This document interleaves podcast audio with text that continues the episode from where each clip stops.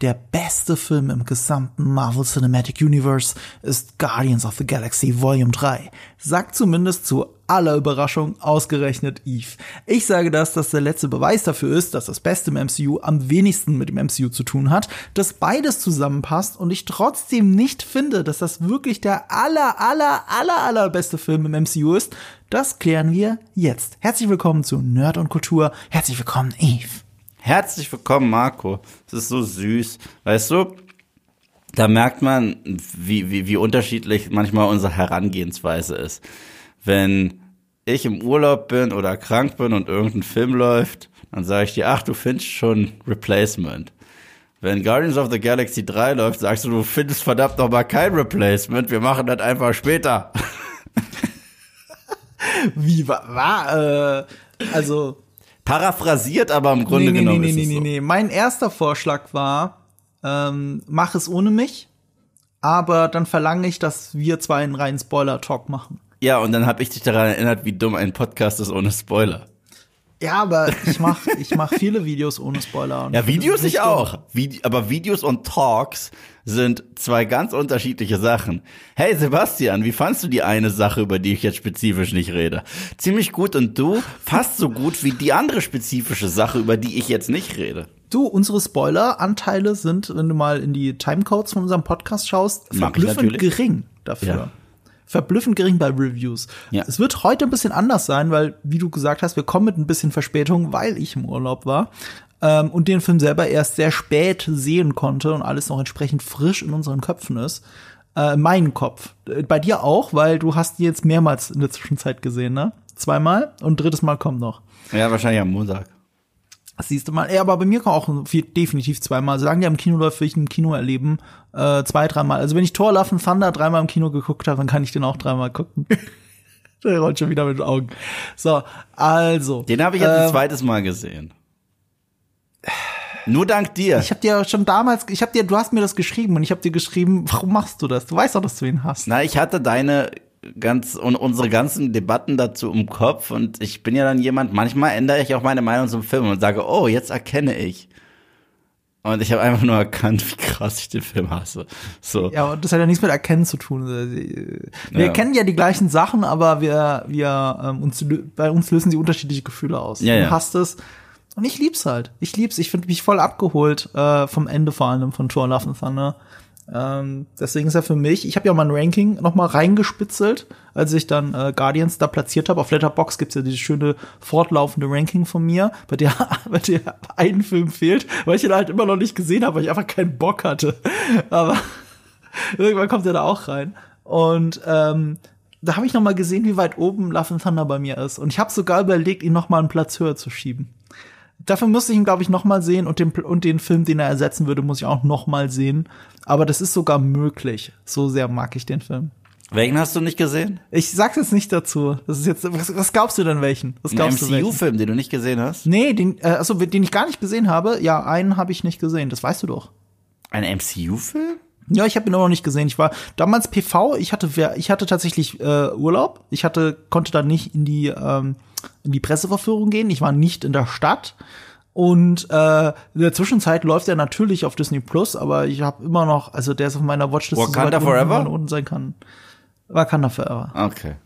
Ja. Ja, und das ist halt, es ist auch so witzig, dass da Leute dann die Liste angucken und hat einer drunter geschrieben, ja, du weißt schon, wie das aussieht. Also, ja, ich habe alle diversen Filme im MCU durchgeguckt, von einige sogar richtig geil und habe sie hochgewertet, aber ja, ich bin ein fucking Rassist und guck deswegen Wakanda Forever nicht. Den gleichen Spaß hatte ich letztens auf Instagram.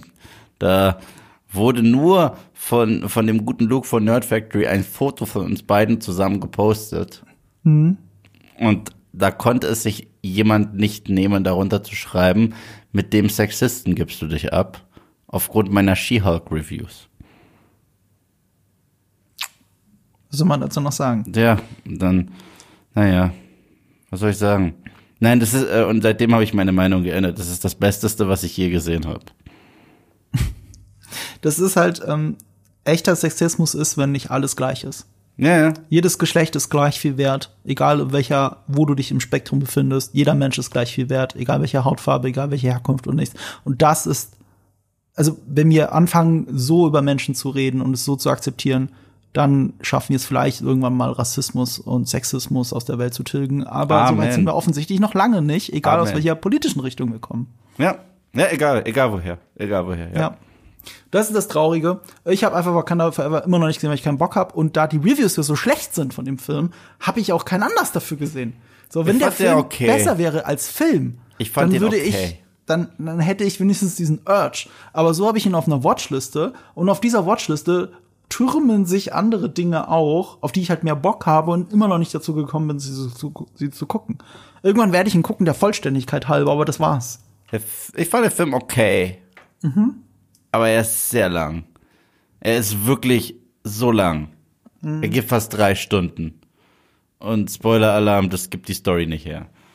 Drei Ich Stunden. ertrag's schon nicht, wenn, ähm, ähm, du weißt schon, Numor, wie heißt er? Namor. Namor, wenn der fliegt, wie das aussieht. Ich, ich ertrage ich wirklich, ich, ich muss lachen. Und das soll ja nicht zum Lachen sein. Also es ist, es sieht halt albern aus und äh, das, das, das macht mich fertig. Ja. Naja. Und ich fand ja auch den ersten Black Panther okay. Aber gut, das ist nicht das Thema. Äh, wir reden heute über einen Film, den wir beide definitiv viel besser finden. Ja. Und äh, weil wir jetzt mit so viel Verspätung drüber reden, werden wir den spoilerfreien Part kürzer halten und dafür dann all in gehen, damit Eve eben nicht drum herum reden muss, was er gut fand und was er nicht gut fand. Äh, Eve, abgesehen von meinem Anfangsstatement, in dem ich ja dein Statement zitiere, das du mir auf WhatsApp geschickt hast, wie ist dein Kurzfazit zu diesem Film? Und hat sich das vielleicht sogar ein bisschen geändert, weil ich ich habe deine Video-Review witzigerweise noch gar nicht gesehen, aber da ist ja nur in Anführungszeichen im Titel, dass du geweint hast. Ja. Ähm, ist es jetzt mehr als das, was du als ersten Eindruck vom Film hattest? Ich glaube, du struggles immer noch mit deiner endgültigen Bewertung, oder nicht? Ein wenig. Ähm, äh, Der Film hat auch offensichtliche Schwächen. Ich meine, der Plot ist ein bisschen Fetch Quest. Ist aber auch okay, weil für mich ist es nichtsdestotrotz erstens ein durch und durch James Gunn Film. Und ich mag einfach seine Filme. Ich meine, Spoiler-Alarm. Der Podcast kommt Sonntag raus. Ich glaube, ich habe jetzt in der Zwischenzeit erneut alle James Gunn Filme gesehen. Ich bin großer Fan von seiner Arbeit. Ähm, und ohne auf dieses tote Pferd einzutreten, das Thor Love and Thunder ist, für mich ist, äh, passt der hierbei rein, weil es für mich eine steile Gegenthese ist. Äh, diese beiden Filme sind zwei Gegenthesen zueinander, weil wenn wir darüber reden, dass ein Taika Waititi gegen jeden Ball tritt, den es gibt, äh, nimmt ein James Gunn die Charaktere immer ernst. Immer. Und der Humor ist immer organisch. Und ich glaube, sehr viele auch im MCU und sehr viele äh, haben im Nachklang von Guardians 1 probiert, das nachzumachen, was James Gunn gemacht hat, ohne zu verstehen, warum es eigentlich so erfolgreich ist bei ihm. Weil er schreibt Figuren, nimmt sie in ihrer Gänze komplett ernst. Die Dialoge sind authentisch, deswegen sind sie aber auch häufig witzig weil die Figuren nun mal so sind. Also es ist nicht irgendwie, wir unterbrechen die Show für einen Witz. Das ist passiert nicht. Und gleichzeitig sind es für mich die emotionalsten Filme des MCUs, es sind für mich die kreativsten Filme des MCUs. Es sind die Filme mit der größten Fallhöhe. Und ich finde es so witzig, wenn Leute jetzt sagen, ist der beste Film seit Avengers Endgame. In Isolation genommen finde ich den Film tausendmal besser als Avengers Endgame. Weil einfach nur, wenn ich nochmal drüber nachdenke. Und ich habe äh, tatsächlich, weil meine Mom, die habe ich mit ins Kino genommen zu Guardians äh, 3.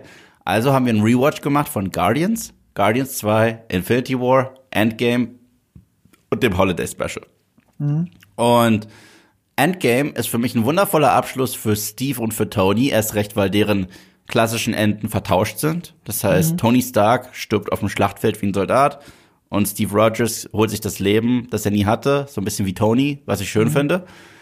Aber es gibt zum Beispiel nicht eine einzige Szene, nicht eine in diesem Drei-Stunden-Film, in der die sechs Avengers einfach nur Zeit miteinander verbringen. Was ich sehr, was ich ne, eigentlich eine Sünde finde. Was Age of Ultron geschafft hat. Age of Ultron hat es geschafft, der erste Avengers hat es geschafft. Ich meine, zum Schluss verabschieden die sich sogar mit den mit den äh, Signatures, mit dieser äh, Unterschrift, was sie von Star Trek genommen haben. Das haben sie, ja, das haben sie geklaut von meinem Lieblings-Star Trek-Film, Undiscovered Country. Und ähm, aber es gibt nicht eine Szene, in der Bruce, Thor, Tony, Steve, Natascha und Clint einfach miteinander reden. Zu sechst. Weil der Film 50.000 Charaktere und Storylines und Easter Eggs und noch was hat. Und das ist das Problem des Films. Es ist halt das Ende einer Ära, aber man haut den Avengers-Label drauf. Dabei widmet man sich zu wenig den originalen sechs, ganz zu schweigen davon, dass Bruce Banner seinen Charakter-Arc off-screen löst. Dieses große Problem, oh, ich bin der Hulk, oh, ich bin Bruce. Ah, übrigens, es sind von Jahre vergangen, ich habe das Problem gelöst und ihr wisst nicht wie. Haha, und jetzt mache ich Dab. Ich so, okay. Und, und Thor ist den ganzen Film über dick und ein Witz. Also bleibt noch Natascha Clint, äh, Tony und Steve und der Rest ist Geschichte so. Ähm, Guardians macht, macht das Gegenteil. Guardians macht einfach absolut das Gegenteil. Der Film wird meiner Meinung nach jeder Figur gerecht, der originalen Guardians. Er ist konsequent. Im Nachklang, finde ich, kann man sogar jetzt der Show Loki einen fetten Mittelfinger geben, weil der Film mit einer Figur, die ein ähnliches Schicksal hat wie Loki, viel konsequenter umgeht, als Loki mit Loki umgeht. Wir erinnern uns, Loki und Gamora wurden beide von Thanos umgebracht. Also die wurden nicht wegge, die wurden umgebracht. Loki wurde das Genick gebrochen und Gamora wurde einen Cliff runtergeworfen. Und dann gab es aber durch Endgame diese Zeitverschiebung und so weiter und so fort. Das heißt, wir hatten eine Gamora aus 2014 und ein Loki aus 2012. Und wir erinnern uns, Gamora 2014 war doch so eine sehr taffe, tödlichste Frau der Galaxis, Tochter von Thanos. Und Loki war das Arschloch, das die Erde kaputt machen wollte. Und der Loki, der die Erde kaputt machen will, dem zeigt man einfach Wiederholungen aus dem MCU, die er nie gesehen hat. Und sagt er, ah, okay, jetzt bin ich doch gut. Und jetzt bin ich genau der Loki, den ihr kennt, der schon diese, diese Arcs hatte. Und mit Gamora machen sie das nicht. Und das finde ich gut, das finde ich konsequent, weil ihr Tod hat, den fühlt man immer noch im Film. Der ist immer noch konsequent, das ist eine andere Figur. Und das finde ich persönlich richtig und wichtig. Deswegen, da ist James Gunn auch viel konsequenter. Und wie er alle Figuren auserzählt und wie er den Fokus erneut auf Rocket zieht. Und dann gibt es da auch noch, weil ich habe den jetzt zweimal gesehen, es gibt so ein paar Momente, die habe ich weder in meinem äh, Review-Video noch in meinem Spoiler-Video erwähnt. Die sind so clever, wenn man Retroperspektiv sieht, wo die da einen Zirkelschluss ziehen, wo die da Parallelen aufweisen und so weiter, äh, dass sie auch thematisch passen zu allem, dass ich einfach nur applaudiere. Und den Film wundervoll äh, finde. Er hat für mich die beste Actionsequenz des gesamten MCUs und er hat auch wahnsinnige praktische Effekte. Und er ist so unapologetic. Ich meine, es gibt ein paar Sequenzen, wo James Gunn richtig wieder reingeht in seine äh, Body Horror äh, Nummer und in seine Traumazeit und äh, ja, einfach nur klapp, klapp, klapp. Und das, was ich für die Guardians bekommen habe, ich glaube, das hätte ich mir auch für die sechs Avengers gewünscht. Das ist ein wirklich, wirklich wundervoller Abschluss. Ja, ja, absolut. Ähm, du hast ja auch schon gesagt, es ist, äh, das ist mir, glaube ich, wichtig, es ist kein perfekter Film, aber es ist ein perfekter Abschied. Also, und da ist er wirklich auf so eine Weise perfekt. Da musste ich an ein Gleichnis denken, das James Gunn selber getroffen hat. Und das dann überstülpen auf diesen Film.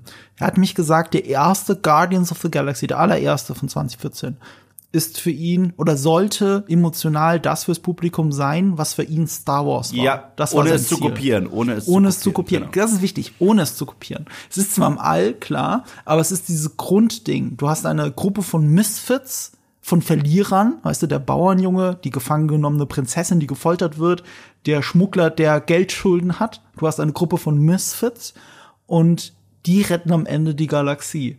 Und äh, das ist das Abenteuer, auf dem wir sie begleiten und das lässt uns mit so einem glückseligen Jubelgefühl aus dem Film gehen. Das sind so die Grundpfeiler, auf denen Guardians of the Galaxy Volume 1 basiert. Und das, ist, das sind die Grundpfeiler, die gebraucht haben, um überhaupt das Projekt zu machen, weil äh, den, den Vorschlag dafür, der kam von Marvel direkt, auch mit hier. Es gibt so eine Figur äh, aus den neueren Comics, ich glaube seit 90ern und dann Nullerjahre, ähm, die heißt Rocket Raccoon. Könntest du dir damit einen Film vorstellen? Und, und James Gunn musste echt drüber nachdenken und dann hat es ihn so gehittet.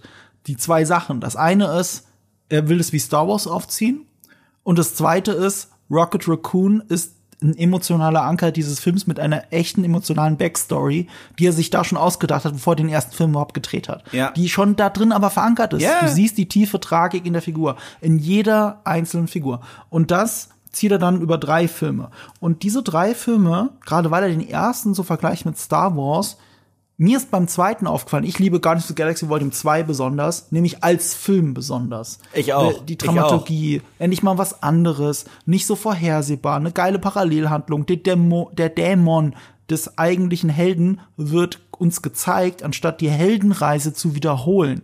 Was ja sehr gerne gerade die Marvel-Filme machen, immer die gleiche und gleiche Heldenreise immer auf eine neue Fortsetzung stülpen und einfach nur größer machen. Und ähm, das, deswegen war immer so Volume 2 für mich das, was Empire Strikes Back ist äh, für Star Wars. Und der erste Star Wars, wie der erste Guardians, die haben halt so einen Impact, das kann ich denen auch nicht nehmen. Ich weiß noch, wie ich den allerersten Guardians im Kino gesehen habe. Das war in einem Special Fanscreening, wo ich ganz normal die Karten gewonnen habe, so wie jeder andere, der im Kinosaal saß. Und das wurde parallel wurde der Film äh, äh, hatte seine Premiere gefeiert zu der London Premiere. Und das wurde dann live gestreamt und so weiter, die London-Premiere. Und dann saß man da und dann kam der Film. Und kaum jemand wusste, was einen wirklich erwartet. Wir kannten die Trailer vielleicht, aber kaum jemand wusste, was einen wirklich erwartet. Und diesen Film zusammen äh, mit all diesen Fans zu sehen, äh, im O-Ton bei diesem Event, ich sage bis heute, das ist das schönste Kinoerlebnis, das ich je in meinem Leben hatte. Und, und, und ähm, es ist wirklich für mich das, was äh, vielleicht, wenn ich 1977 ins Kino gegangen wäre und zum ersten Mal Star Wars gesehen hätte. Das war für mich Guardians of the Galaxy. Und nicht, weil er so unglaublich gut ist, sondern weil das Erlebnis als Kinofilm so fantastisch war. Und das, that being said, wenn für mich der erste Guardian Star Wars ist und der zweite ist Empire Strikes Back und entsprechend Empire Strikes Back sogar noch besser als Star Wars, also New Hope, dann ist der dritte Film, hier Volume 3 ist für mich das, was Return of the Jedi für Star Wars ist. Äh, es ist ein bisschen clusterfuckig, was das Filmemachen angeht, hat auch mit den Sachen, Entscheidungen davor zu tun. Damit muss dieser Film auf einmal umgehen, revidieren, die aufarbeiten, machte aber bestmöglichst, finde ich. Und emotional ist es fantastisch, vor allem mit dem Ende. Ähm, und deswegen, ja, mein, mein MCU-Ranking, ihr könnt es auf Letterboxd nochmal nachschauen, aber meine drei liebsten MCU-Filme sind ab jetzt ähm, Guardians of the Galaxy Volume 2, Guardians of the Galaxy Volume 1 und dann Volume 3. Ähm, ich, ich, ich, ich, ich verstehe den Vergleich. Ich finde, er hinkt zu einem gewissen Grad, weil ich liebe auch Return of the Jedi. Ich liebe Return mhm. of the Jedi sehr. Aber er hat ja dieses Retread extrem. Also er, er äh, folgt noch mal sehr vielen Plotbeats aus dem ersten Star Wars. Extrem, weißt du? Zum ja. bestes Beispiel ist, wir beginnen auf Tatooine und es gibt einen ja. zweiten Todesstern, mhm. den man sich einfach aus dem Arsch gezogen hat, wenn wir ehrlich sind. Ja. Dann gibt es auch die ganze Nummer mit den Ewoks.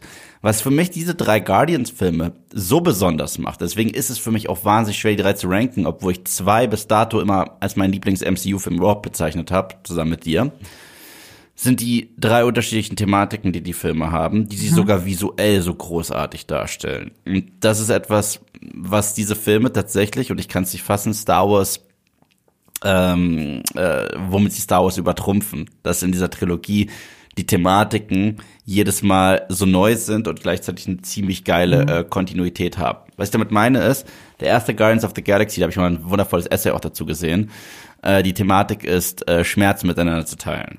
Mhm. Und das finde ich wundervoll, weil die Figuren, die wir kennenlernen, Quill, Gamora, Drax und Rocket, die haben alle Dreck am Stecken und die sind alle gedamaged. Der einzige, der nicht gedamaged ist, ist Groot, deswegen tötet man ihn auch vor der wichtigsten Szene des Films. Man bringt ihn um und er opfert sich für die und am Ende schaffen es die Guardians nur wortwörtlich, mhm. wirklich wortwörtlich den Schmerz miteinander zu teilen, wenn er dieser Infinity-Stein gehalten wird. Mhm. Weißt du? Und so sind die Guardians geboren, was mhm. ich total toll finde. Das, das ist tatsächlich so eine so, ein visuelles Storytelling, Stelling, der die Thematik perfekt einfängt, weißt stimmt, du? Ja. So, äh, es funktioniert ja auch echt erst, bis der Letzte, selbst diese kleine Waschbärhand mit rangreift mhm. und die dann da im Grunde genommen Händchen halten, den Bad Guy mhm. besiegen. Mhm. So, weißt du? So, beim zweiten Teil geht's darum, äh, dass diese Crew sich einander auch weiterhin akzeptiert. Nicht so einmal nur Schmerz miteinander teilt, sondern sie sind jetzt halt mitgehangen, mitgefangen. Das bedeutet, sie müssen auch ihre Arschlochseiten und ihre mistigen Seiten miteinander äh, aushalten, äh, darauf klarkommen und auch ein bisschen offener zueinander sein, damit man darüber hinwegsehen kann, dass die mal manchmal Kacke sind. Mhm. Deswegen gibt es ja diese tolle Parallele zwischen Yondu und Rocket, die mhm. ja fast die gleiche Figur sind und so weiter, mhm. was ja sehr schön in diesem Film ist. Und wer ist eigentlich Familie und wir suchen uns das selber aus. Deswegen Yandu ist, äh, weißt du, he might have been your father, but he wasn't your daddy, weißt du? So mit Kurt Russell mhm. und äh, Yandu der Vergleich. Mhm. Und der dritte geht für mich da, äh, darum loszulassen, weil die sind auch ein bisschen gemütlich geworden da in ihrer äh, Familie, ohne ihre eigenen Leichen im Keller je wirklich auszugraben. Mhm. Da gibt's Sachen, die die trotzdem noch mal auf individueller Ebene lösen müssen. Mhm. Und genau so geht ja auch der Film aus, was ich sehr passend Mhm. finde, tatsächlich. Und das sind so unterschiedliche Thematiken, die aber so geil jedes Mal auch dargestellt werden, dass es für mich verflucht schwierig ist, äh, zu sagen, was ich da am meisten äh, äh, mag. Du hast recht, Guardians 2 ist wahrscheinlich als reiner Film der bessere Film. Ich liebe den auch von Anfang bis Ende, der ist so toll und so fucking kriminell unterbewertet, als einer der besten des gesamten Genres, meiner Meinung nach. Aber Guardians 3 hat mich so persönlich getroffen wie nichts anderes. Es ist für mich auch der emotionalste Film des gesamten MCUs, weil Guardians 2 war bis dato die emotionalste Szene des MCUs. Und das ist das, die, diese Ravager Funeral von, von Yondu. Wundervoll. Aber bei Guardians 3 ist es mehr als eine Szene. Da, ist, da zieht sich dieses Emotionale durch den ganzen Film durch. Deswegen ist Guardians 3 für mich auch schwere Kost. Ich glaube, ich werde zwei trotzdem häufiger gucken als, als drei. Aber selbst in den äh, äh, Avengers-Filmen und sonst was Filmen, die Leute irgendwie treffen, wie Endgame, das Ende oder sowas, ist es genau das, das Ende ist traurig. Aber dazwischen gibt's ganz viel Zeugs, das überhaupt nicht äh, emotional ist. Und dieser Film ist für mich von Sekunde eins, von äh, von dem Prolog, bevor das Marvel-Intro losgeht, bis hin zu Radioheads Creep das ist das, das ist diesmal der, der, der Theme-Song für den Film quasi. Come and Get Your Love ist der Theme-Song für Guardians 1. Mr. Blue Sky ist der Theme-Song für Teil 2. Das ist trotz, Florence. Äh, nein, Teil 2 habe ich gesagt. Teil 2 ja, habe ich gesagt. warte mal. Ähm, ähm, äh, Florence and the Machine ist in Teil 3. äh, Fleetwood Mac habe ich gemeint. Fleetwood Mac ist, ist, ist nur der, der, der Team-Up-Theme-Song. Aber ich meine, der, mit dem wir den Film starten, mit dem wir den Groove und die Essenz des Films einpacken, ist im ersten Teil Come and Get Your Love. Ich weiß, der erste Song, den wir hören, ist, als Peter noch klein ist, seine Mama verliert mit I'm not in love. Aber der richtige Theme-Song, zu dem auch äh, der Titel Guardians of the Galaxy zu sehen ist, Ja, ist in Teil 1 Come and Get Your Love, in Teil 2 Mr. Blue Sky. Das Ja. ist sehr upbeat. Der dritte, weil es halt auch Rockets Geschichte ist, ist Creep von Radiohead. Was ganz anderes. Da, da wird nicht fröhlich rumgelatscht. Und es ist nicht nur Rocket, den dieser Song beschreibt. Es ist das Team, das diesen Song beschreibt. Und äh, das, das, das finde ich stark. Es ist was ganz anderes und es passt trotzdem. Ähm, aber um auf einen Vergleich zurückzukommen, ähm, ich finde halt, dieser Vergleich Star Wars und Guardians trifft hier gerade die Wertung für mir ganz gut. Ich finde den zweiten am besten, den dritten von den dreien als Film am schlechtesten, aber emotional super stark. Weil ich finde auch Return of the Jedi ist ein emotional starker Film, vor allem wenn du auf äh, Luke Skywalker gehst. Weil Luke Skywalker der emotionale Anker. Also Luke Skywalker in Star Wars 1 ist die langweiligste Figur im gesamten Film. Luke Skywalker nach Empire Strikes Back und nach dem äh, Return of the Jedi ist auf einmal die spannendste Figur der, der ersten drei Filme. Weißt du, was ich meine? Und, äh, und so ähnlich geht's mir bei ähm, Volume 3 insgesamt. Daher so Ja, ein bisschen aber, der Vergleich. Nur bei Star Wars wäre mein Ranking äh, hundertprozentig anders. Ach, Also tatsächlich. Empire Strikes Back ist mein Lieblings-Star Wars-Film. Ja, meiner auch auch. Schon immer gewesen. Nee, aber, aber, aber weil die Guardians-Filme, die würde ich anders ranken, weil Guardians 3, finde ich, hat halt. Ach auch so, ja, du so- rankst sie anders, aber ich ranke sie ja so. Ich ranke Genau, Star genau, Wars genau. so und ich ranke deswegen auch Guardians so. Genau, genau. Und, und, und für mich gibt es da halt einen, einen großen Unterschied zwischen diesen beiden Trilogien. Aber Return of the Jedi, ich weiß, damit setze ich mich in die Brennnessel, mag ich mehr als Star Wars. Also bei mir ist da das Ranking Empire Strikes Back, Return of the Jedi, dann Star Wars. Ja. Wie gesagt, halt immer- ich, da geht es mir mehr um den Film als um, um die einzelnen Ja. emotionalen Momente, weil emotional ist wahrscheinlich auch Return of the Jedi besser als, ähm, als, als, als in New Hope. Aber Ja, New ja. Hope ist halt der größere Impact. Und deswegen ja auch hier, ne, Volume One ist von den dreien vielleicht der objektiv schlechteste Film, aber, Mhm. aber er hat so einen Impact, den ich nie vergessen werde. Ja, ja. Ich auch nicht, ich auch nicht. Und das ist halt so, ja, das, das gehört halt auch dazu. Und ähm, äh, bei, bei Guardians of the äh, Guardians of the Galaxy Volume 3, äh, ich finde schon, dass der Story Beats aus den anderen zwei Filmen wiederholt, so ähnlich wie es Return of the Jedi gemacht hat. Also zum Beispiel die Hallway Fight Scene, sagst du ja richtigerweise, ist die stärkste Szene. Aber was war die stärkste Action-Szene in Volume 1? Die haben sich einen Gang entlang gekämpft in einem Raumschiff. Ja, da hast du recht, das war auch eine Szene in einem Gang, aber es war nicht ansatzweise so inszeniert. Also ich meine, das war ja so eine richtige, es war kein One-Take, aber inszeniert wie ein One-Take. Und Aber das ist ja mein Punkt. Guck mal, Ja. Star Wars A New Hope hat auch einen Lichtschwertkampf. Der ist nicht so geil wie der Lichtschwertkampf Darth Vader Luke Skywalker. Weißt du, was ich meine? Ich sag nur, es gibt gewisse Storybeats, die auch wiederholt werden, was okay ist. Mir gefällt es ja alles. Weißt Mhm. du? Äh, Vater, hier eine Art Vater-Mentor-Figur ist auch das große Thema vom dritten Film. Hatten wir im zweiten auch. Ist aber okay. Das, Ja. ich, ich, das ist alles Aber- kein aber- Negativpunkt. ja, auch, auch hier finde ich das aber so geil, weil hier äh, in dem Film äh, äh, stellt man auch eine unfassbar, unfassbar geile Parallele her zwischen Rocket und Quill. Die ich ganz toll finde. Mhm. Ja. Die ich unfassbar toll finde. inszenatorisch vor allem, das müssen wir im Spoiler-Part sagen, aber das ist cleveres Storytelling. Das ist wirklich so inszeniert man Filme, was James Gunn da macht. Ganz subtil mit den richtigen Kameraeinstellungen damit arbeiten, was sieht man und hört man zuerst und was hört und sieht man zuletzt. So, ähm, damit zu arbeiten ist nonverbales Storytelling. Mm, Es gibt so viele Momente, die diese Beziehung Quill und Rocket, weil wenn Quill Rocket anguckt, sieht er ja auch häufig Yandu, was ganz witzig ist. Und gleichzeitig, äh, wie Quill einen Impact hatte auf Rocket und ja, ohne zu spoilerhaft zu werden, ergibt ja dann Sinn, wo die beiden auch am Ende des Films landen. Also ist ganz toll, ganz, ganz toll. Ja, also ihr seht schon, wir müssen in den Spoiler-Part, wir haben es auch geschafft, jetzt trotzdem eine halbe Stunde ohne Spoiler zu reden. Ähm, wenn ihr mehr über James Gunn wissen wollt, äh, wir können, wir müssen ja nicht alles wiederholen, wir müssen den Podcast jetzt nicht drei Stunden machen, weil unser allererster gemeinsamer Podcast war quasi ein Podcast über James Gunn, weil es ging um The Suicide Squad.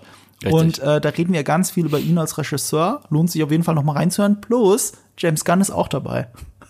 Wieder Uwe dabei. James Gunn ist im Podcast äh, unserer allerersten Folge, weil wir coole Hechte sind. Und äh, eine Sache noch im spoilerfreien Part. Ich würde empfehlen, das hat ja auch schon gesagt, das Holiday Special zu gucken. Ja. Im Rewatch davor.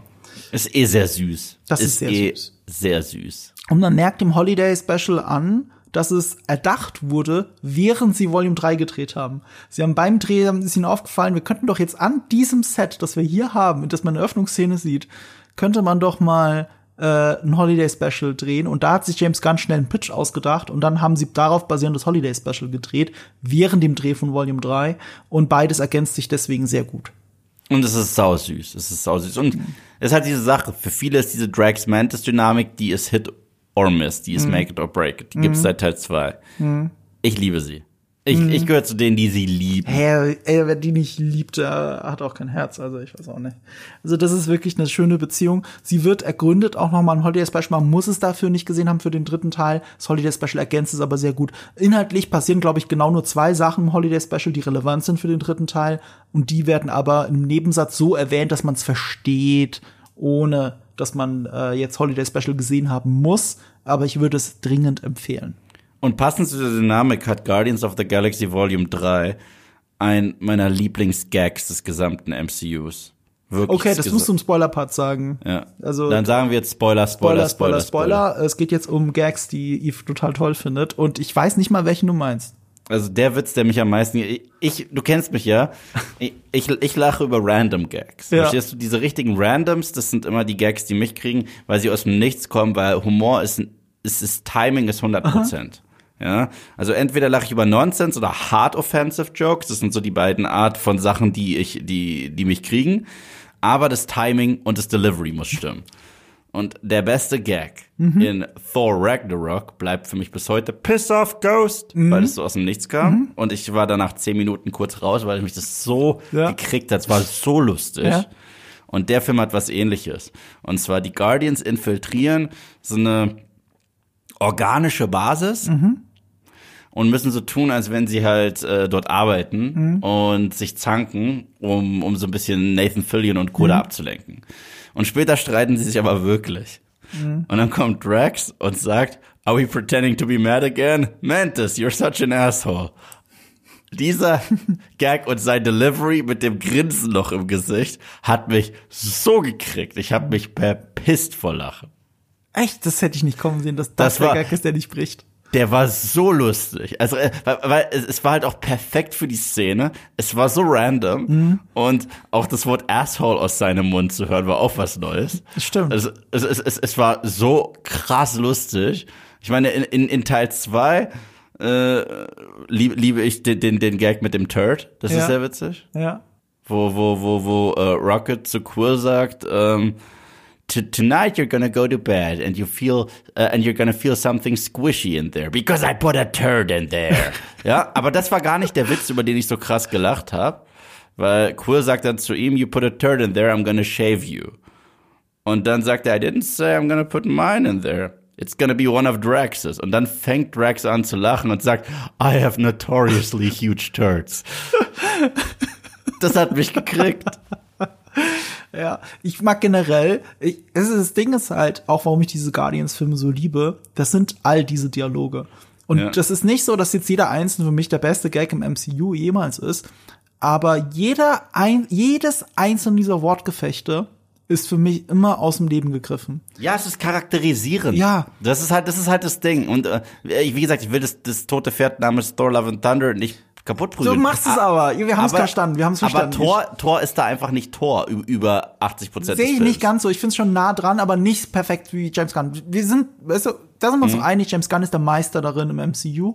Ähm, Ja. Er ist quasi, er, er schafft da das, was ein Tarantino oder ein Guy Ritchie in den Hochzeiten auch schaffen. Genau, Äh, genau. Ich sag jetzt Hochzeiten nicht wegen Tarantino, eher wegen Guy Ritchie, weil er auch so Ja, viel Scheiße ja. mittlerweile macht. Aber in den Filmen, die er selber alleine geschrieben hat, hast du immer diese Dynamik. Und, und das ist halt so toll, weil, wie du sagst, es charakterisiert. Es ist eben nicht Nonsens. Es sind nicht nur billige Gags. Es zeigt dir immer, wo jede Figur steht für sich selbst und zu den anderen. Du hast permanent diese Dynamik und diesen Ball, der hin und her gespielt wird. Und das hast du auch in den aller, allerbesten Momenten der Avengers, die aber dann bei Joss Whedon passiert sind, selbst in Age of Ultron und eben Ja. nicht in einem Endgame.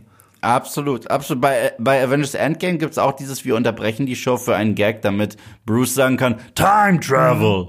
Und dann ist wirklich kurz Pause, damit man darüber lachen kann, dass er Time Travel geschrien hat und grinst. Ja. Aber wenn du die Dialoge in Age of Ultron, den ich sehr unterschätzt finde übrigens, Ja. und Avengers 1 schaust, Mhm. da fällt mir auch immer wieder ein, dieses Wortgefecht, das auch im Trailer war, zwischen Steve und Tony. Big man in a suit armor, take that off, what are you? Mhm. Ja. Mhm. Genius, Philanthropist, Playboy, weißt du? Und dann siehst du sogar Black Widow, die kurz den Kopf so hebt, so, hm, weißt du? Und, und das passt, Ja. weil, weil, weil genau sowas würde Tony entgegnen, Und weißt du? ja, es sind, es charakterisiert die Figuren und zeigt, in welchem Konflikt sie sich am Anfang des Films noch befinden, miteinander. So, und da muss ich mal an die Herkunft von James Gunn denken, der selber so schön gesagt hat, er kommt aus einer großen Familie. Er kommt aus einer großen Familie und deswegen ist er anscheinend so ein guter Comedy-Writer geworden, weil er hatte immer ein großes Publikum, seine Familie. Wenn, wenn der Gag für die Familie funktioniert, funktioniert er für alle. So, und du hast die ganze Zeit, dadurch, dass es eine große Familie ist, eben diese, diese, diese Quips, diese, diese Dialoge. Du hast das einfach die ganze Zeit. Und, und das überträgt sich, dieser Familiengedanke. Genauso wie Joss Whedon immer ganz klar strukturiert in all seinen Sachen, egal ob Firefly, Buffy, Angel oder eben die Avengers, immer in einer Familienstruktur gedacht hat. Es gibt einen klaren Patriarchen, es gibt diesen Vater, es gibt eine Mutterfigur, es gibt eine Mentor-Großvaterfigur, es gibt den verrückten Onkel, es gibt die Kinder. So, du, du hast immer die gleiche Struktur, die aber so gut funktioniert und deswegen so nahbar ist. Und sich trotzdem für jedes einzelne Team, wenn du es richtig machst, frisch und richtig anfühlt. Ja, ich, Absolut. Absolut. und das kann halt Guardians. Und die beiden, also Whedon und, und Gunn, können auch am besten im MCU mit einem Ensemble arbeiten. ja. Das sind Ensemble-Filmmacher sehr häufig. Ja, absolut. Und, und da kommen wir aber auch auf ein Problem, dass, äh, warum ich auch diesen Return of the Jedi-Vergleich hatte.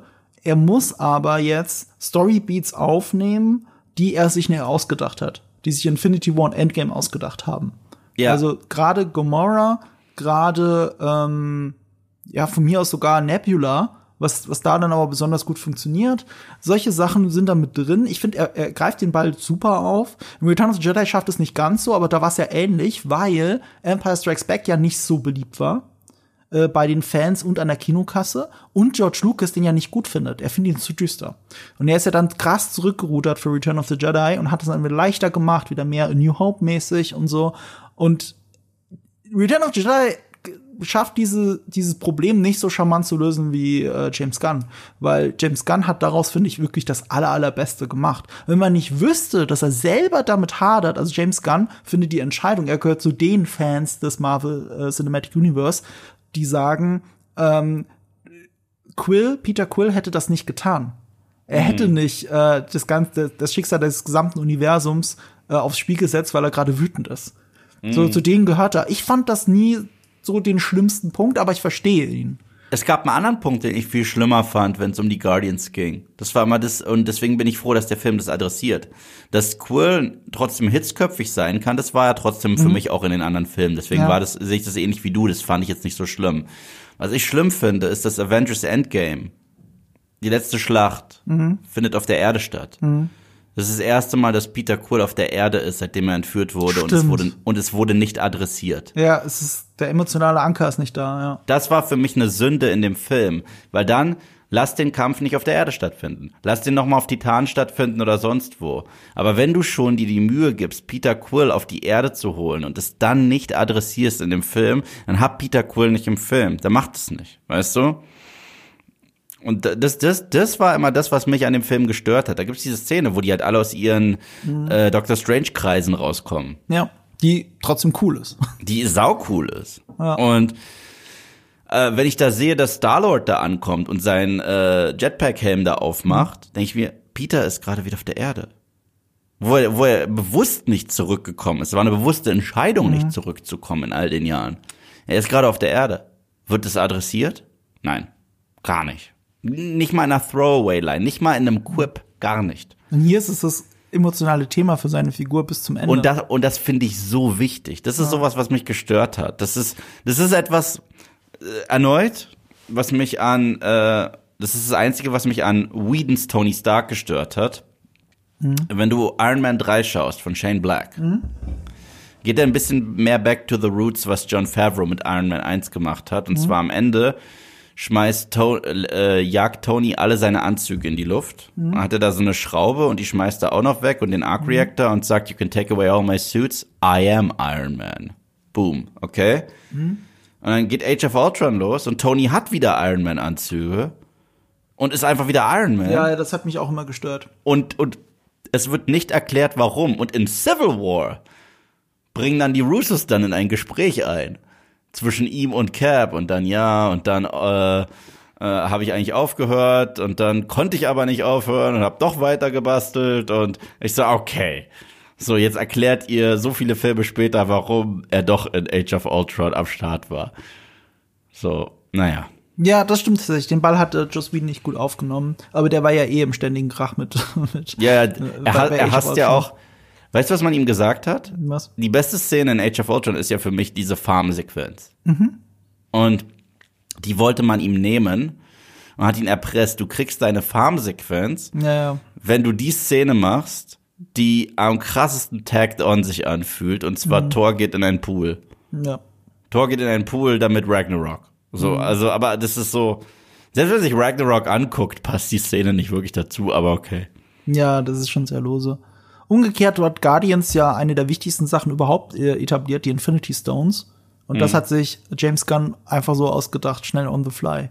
Ich weiß, ich weiß. Da gab es gar keinen großen Masterplan. Das ist halt, das nicht. musste er sich ausdenken. Nee, er hat gesagt gekriegt, du kannst jetzt ausdenken, was mit den Infinity Stones passiert. Und er so, ah, okay, warte mal. Oder was die sind, was sie sind im Ja. MCU. Sagen wir es Ja. so rum. Also das ist schon, es ist mehr Impro, als man denkt. Es ist nicht ganz so, äh, es ist schon sehr viel Staffelstabübergabe, was als Gesamtkonzept ja trotzdem auch äh, insgesamt immer noch funktioniert, aber hier und da bei den Charakteren fühlt es sich halt ein bisschen falsch an. Und wir werden am Ende noch mal ganz kurz drüber reden, wenn es um Star-Lord geht äh, und wir über die Post-Credit-Scene reden müssen, weil das sind durchaus Bedenken, die dann vielleicht ein bisschen Ja. mitschwimmen. Aber du hast schon richtig gesagt, ne? Der richtige emotionale Anker, und das ist auch, gut, das ist kein Kunstwerk, das zu erkennen, aber das ist halt Rocket Raccoon. Es ist aber ein Kunstwerk, wie James Gunn es einbaut. Der Film beginnt mit Rocket Raccoon. Und ähm, wenn wir selbst auf den erwachsenen Rocket Raccoon gehen, dann geht es ja darum, dass, dass der Song Creep im Hintergrund läuft. Und das allererste, was mir direkt aufgefallen ist, ist, er singt ihn ja mit. Ja, klar. Ja, er bezieht ihn auch auf sich. Ja, genau. Rocket Raccoon oder wie er, und das ist eine wichtige Unterscheidung, über die ich nie nachgedacht habe vorher, Er heißt zwar Rocket Raccoon in den Comics, wir kennen ihn auch so, aber die Filme noch nicht. Die Nee, Filme erst nennen am Ende Rocket. des Films, Ja. erst am Ende des Films wird er zu Rocket Raccoon. Mhm. Es gibt auch einen ziemlich guten Grund dafür. Das ist ja auch etwas, was Phase 4, finde ich, die nicht so gut war von Marvel.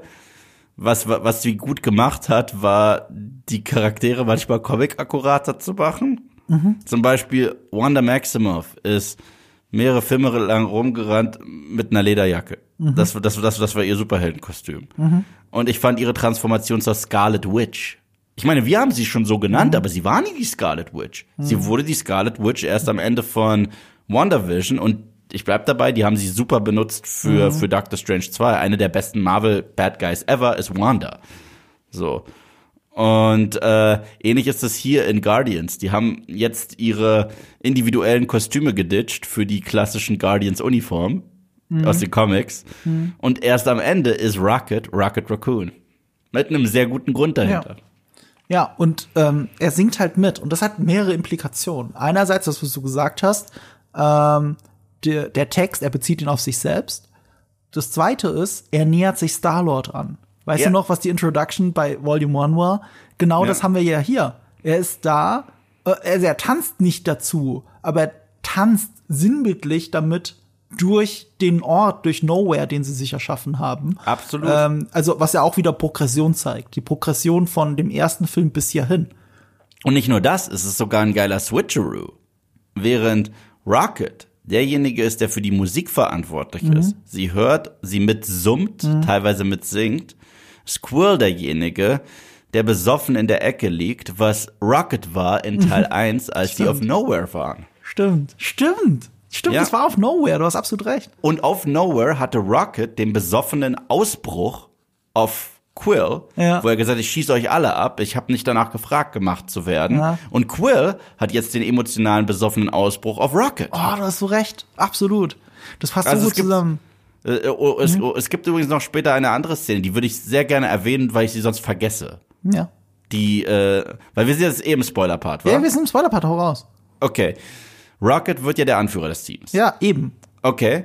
Und das ist ja auch wichtig, weil du siehst auch, auch der Satz, it's been your story all along, was sehr gut passt. Die Parallele zwischen den beiden wurde ja schon gemacht, auch in Teil 2, als die fliegen und äh, wo Gamora fragt, äh, irgendwie, no one could make that äh, jump oder irgendwie so. Und dann sagt Quill, luckily you have, und Rocket sagt, me. Ja, wo die sich dann an Bord da streiten. Und es gibt ein Gag, der sich immer wiederholt, tatsächlich in den Guardians-Filmen, der diesmal das erste Mal ernst genommen wird, was ganz cool ist. Und zwar der Slow Walk. Die Slow Walks unter Quill als Captain haben nie funktioniert. Nie. Was ich damit meine, ist, es gibt den Slow Walk des Teams in Guardians 1 zu Cherry Bomb. Aber wird unterbrochen im Grunde genommen, obwohl der Song weitergeht, der Slow Walk weiter äh, gemacht wird, dadurch, dass Gamora gähnt und sich Rocket an den Eiern kratzt. Dadurch ist es nicht mehr der epische Slow Walk. In Guardians 2 gibt es den Slow Stand, wo sie gerade da auf Igos Planeten sind. Wird aber unterbrochen, weil Mantis von einem Kometen getroffen wird und Drax dann danach sagt, Mantis, look out! Ja? Es gibt auch am Anfang einen Slow Walk in Volume 2, aber da ist die dysfunktional gerade die Familie. Also da ist sie gar nicht zusammen, glaube ich Nee, sogar, nee, das oder? ist nur Drax, Gamora und, äh, und, und Quill, das Peter. zählt nicht. Das Genau, ja, die sind getrennt. Genau, Deswegen genau. dysfunktional. Ja. Ja, genau. In Teil 3 gibt es drei Slow Walks. Mhm. Der erste ist, wie Quill getragen wird von Nebula. Mhm. Das ist ja diese coole Chris Pratt Puppe, über die auch sehr lustig geredet wurde hinter den Kulissen. Ähm, aber das ist trotzdem nicht episch, weil Rocket selbst trinkt dabei ein Slushy oder so. Mhm. Der zweite Slow Walk ist Mantis, Nebula, Drax und Quill. Wenn sie aus dem Schiff rauskommen, wird aber direkt unterbrochen, weil Drax einen Ball einem Kind in die Fresse wirft.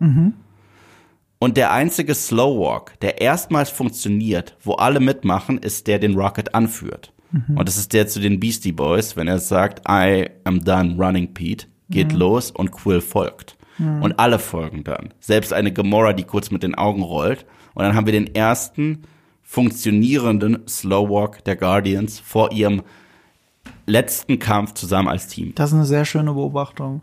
Ja, äh, so, was wir auch sehen, ist halt eben dieses, der eigentliche Anführer Also wir haben diesen Switch und Rocket ist vielleicht sogar der bessere Anführer. Ja. So, und, Ja. und das wird am Anfang etabliert und über alle drei Filme hinweg, genau wie du es gerade aufgedröselt hast, passiert das. Und das ist das nonverbale Storytelling, von dem wir die ganze Zeit reden, das James Gunn da drin hat. Du siehst eine Evolution dieses Teams unter all diesen Gags, unter der Sexpuppe von äh, äh, Peter Quill, die da rumgetragen wird, weil das war die Anekdote, die du vielleicht kurz ausführen musst.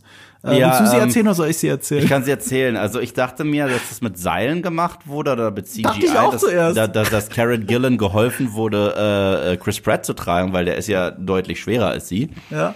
Aber die haben eine Nachbildung von ihm, eine Puppe, die ihm so verflucht ähnlich sieht, dass es gruselig ist. Und Die atmet sogar. Ja, die atmet und die hat äh, James Gunn bei sich im Büro auf dem Stuhl sitzen in aufrechter Position Wochenlang. wochenlang. Und da haben er und Chris Pratt sich Witze erlaubt, was alles mit der Puppe gemacht wird. Also, also ich find, hast du das Interview gesehen? Ja, ja. Da, also es ist so, James Gunn versucht gerade zu erzählen, was mit dieser Puppe war. Die lag da die ganze Zeit oder saß in seinem Stuhl, in ihrem Stuhl und halt mit dem Kopf so nach hinten und sieht halt tot aus, ne? Und dann kamen Leute rein und er hat gesagt, they were coming in and screaming. Ja, Und und, dann hat Pratt Chris hat Pratt angefangen zu lachen und gefragt, wie viele. So. Und das, das, aber, aber das ist, das, Chris Pratt ist ja auch ein wahnsinniger Improvisationskünstler. Mhm. Er hat ja auch, ich weiß nicht, äh, der, der be beliebte Endgag aus dem Trailer von Guardians 3. Der mit I never noticed how black your eyes were, Ja. wenn er sich Ja. Nebula anguckt. Ja. War von Chris Pratt improvisiert. Ach geil. Deswegen, und James Gunn improvisiert dann immer auf Chris Pratt drauf. Aha. Deswegen hat James Gunn dann Nebula zu, also Karen Gillan zugeschrien, sag ihm, wie fü fürchterlich es war, dass du zu diesen Auto äh, Augen gekommen bist aufgrund deines terroristischen Vaters. Ja. Sagt er, sagt sie dann, weißt du, die wurden äh, mir entnommen von meinem Vater, der hat die ausgetauscht. Und Chris Pratt reagiert darauf nochmal spontan und sagt, ich picked a pretty set. Weißt du? so, und, und so, so funktioniert ja das hin und her. Auch die Szene in Guardians 1, wo du schon gesagt hast, wo sich James Gunn die Scheiße äh, mit dem Infinity Stone so ein bisschen aus dem Arsch gerissen hat, wo die beim Collector sind. Und Chris den äh, Orb in die Hand nimmt, cool in die Luft schmeißt, aber fallen lässt, Ja, ja, das ist auch improvisiert. improvisiert. Oder passiert improvisiert. halt. Oder passiert oder improvisiert. Improvisiert. Also er hat ihn absichtlich fallen lassen. Ich weiß nicht, ob er Das ihn absichtlich fallen lassen hat, aber so wie er darauf reagiert hat dann damit, es Ja. hätte locker ein Outtake sein können. Ich meine, Ja. kennst du den besten Outtake von Parks and Recs mit Ja, ihm? natürlich den Kim Kardashian, Chris Pratt, Ja. Outtake. She had a great comeback. Ja. Also, wir haben noch nicht ganz aufgelöst, warum jetzt Chris Pratt so drüber gelacht hat, über diese Puppengeschichte. Er hat so drüber gelacht, weil er verstanden hat, there were coming and Ja, ja. screaming. Ja, Nicht come in. Ja. So, und, das passt damit, gut zu dem Kim Kardashian Deck und äh, Gag und damit lasse ich's stehen. ja, und, und damit trifft er auch einen Nerv bei James Gunn und seiner Trauma-Vergangenheit. Ja. Und es ist tatsächlich auch bei Peacemaker gibt's auch diese vielen Bloopers, wo du siehst, dass James Gunn einfach wild in die in die Aufnahme Sachen reinruft, die die Figuren sagen sollen und sie sagen sie ohne mit der Wimper zu zucken und deswegen funktioniert's. Also Ja. diese Dynamik, die wir als fertiges geschnittenes Produkt sehen, herrscht genauso am Set und das Ja. überträgt sich einfach auf uns diese Spielfreude. Ja, und was auch das Besondere ist ähm, zwischen äh, der, der Beziehung Star-Lord Rocket, ist folgendes. Rocket Raccoon ist sein Leben lang äh, weggerannt und hat nicht darüber gesprochen, was ihm widerfahren ist. Äh, bem- als kleines süßes Waschbärchen. Okay? Und nachdem er sich der Nummer wirklich stellt, wortwörtlich die Harry Potter Sequenz sogar hat, wo er Lila sieht da in äh, dieser Harry Potter Sequenz, wie Dumbledore überschallt, hat er das Zeug, was ihn zu einem Anführer macht. Star-Lord ist weiterhin immer nur weggerannt und ist nie zurück zur Erde gegangen, abgesehen von Endgame, wo es nicht adressiert wurde.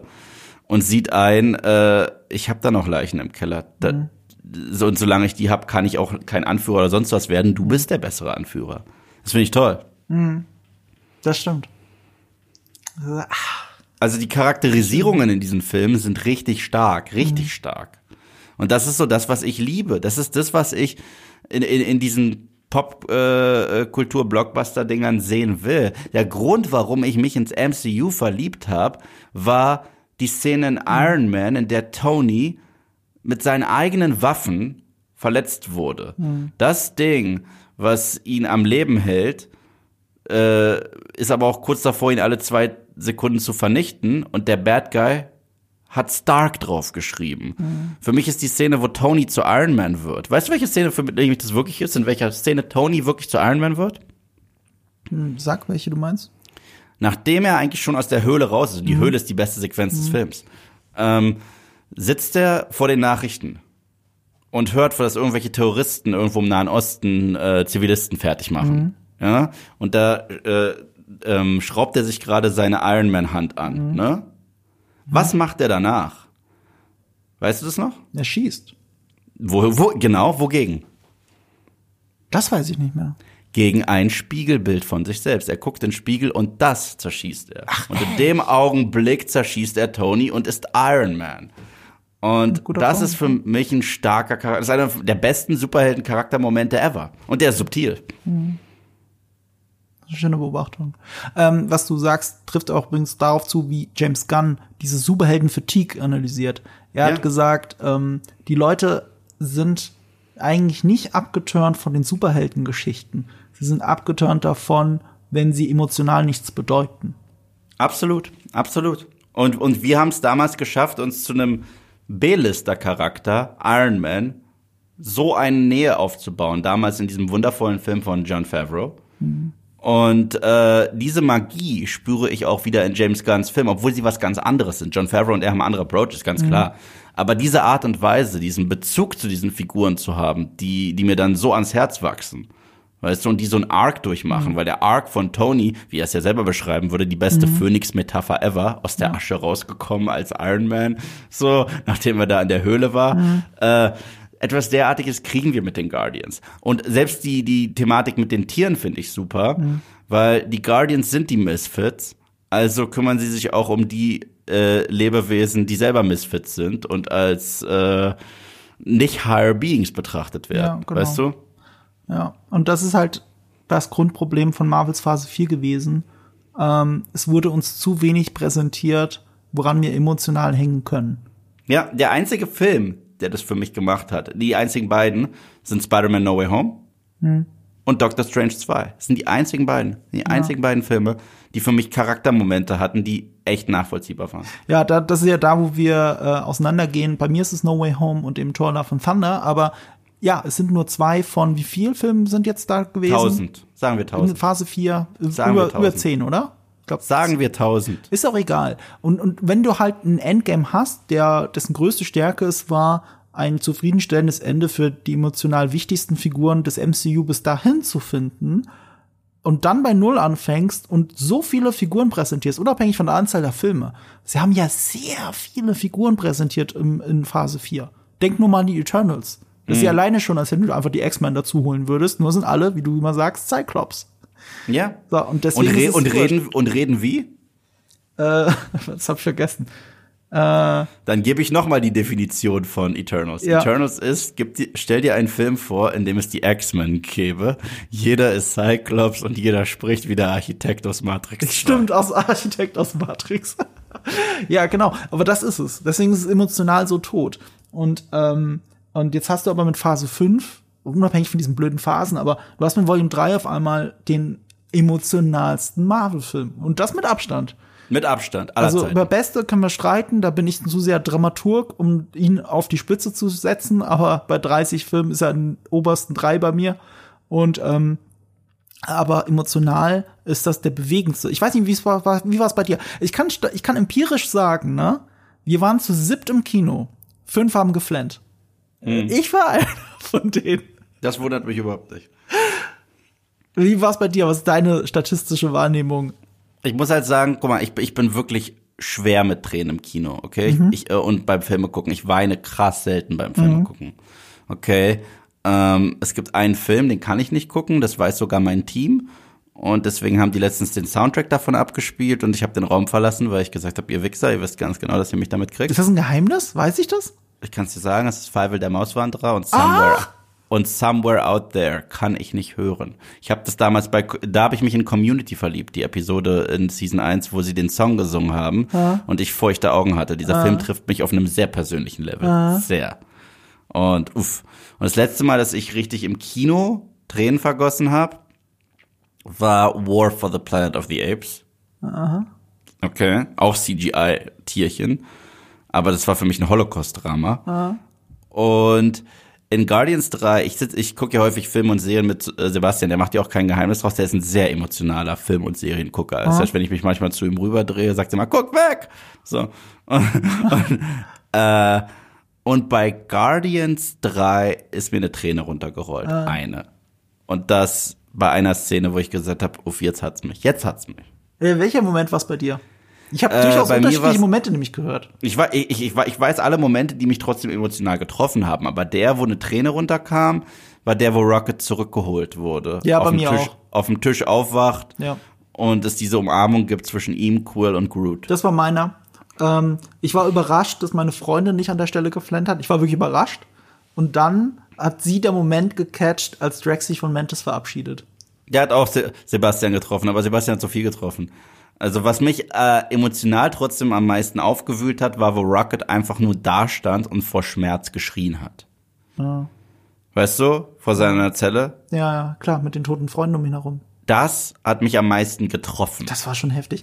Äh, weißt du, ich würde sogar andersrum sagen, ähm, unabhängig davon, wann wirklich mal ich feuchte Augen hatte, ne?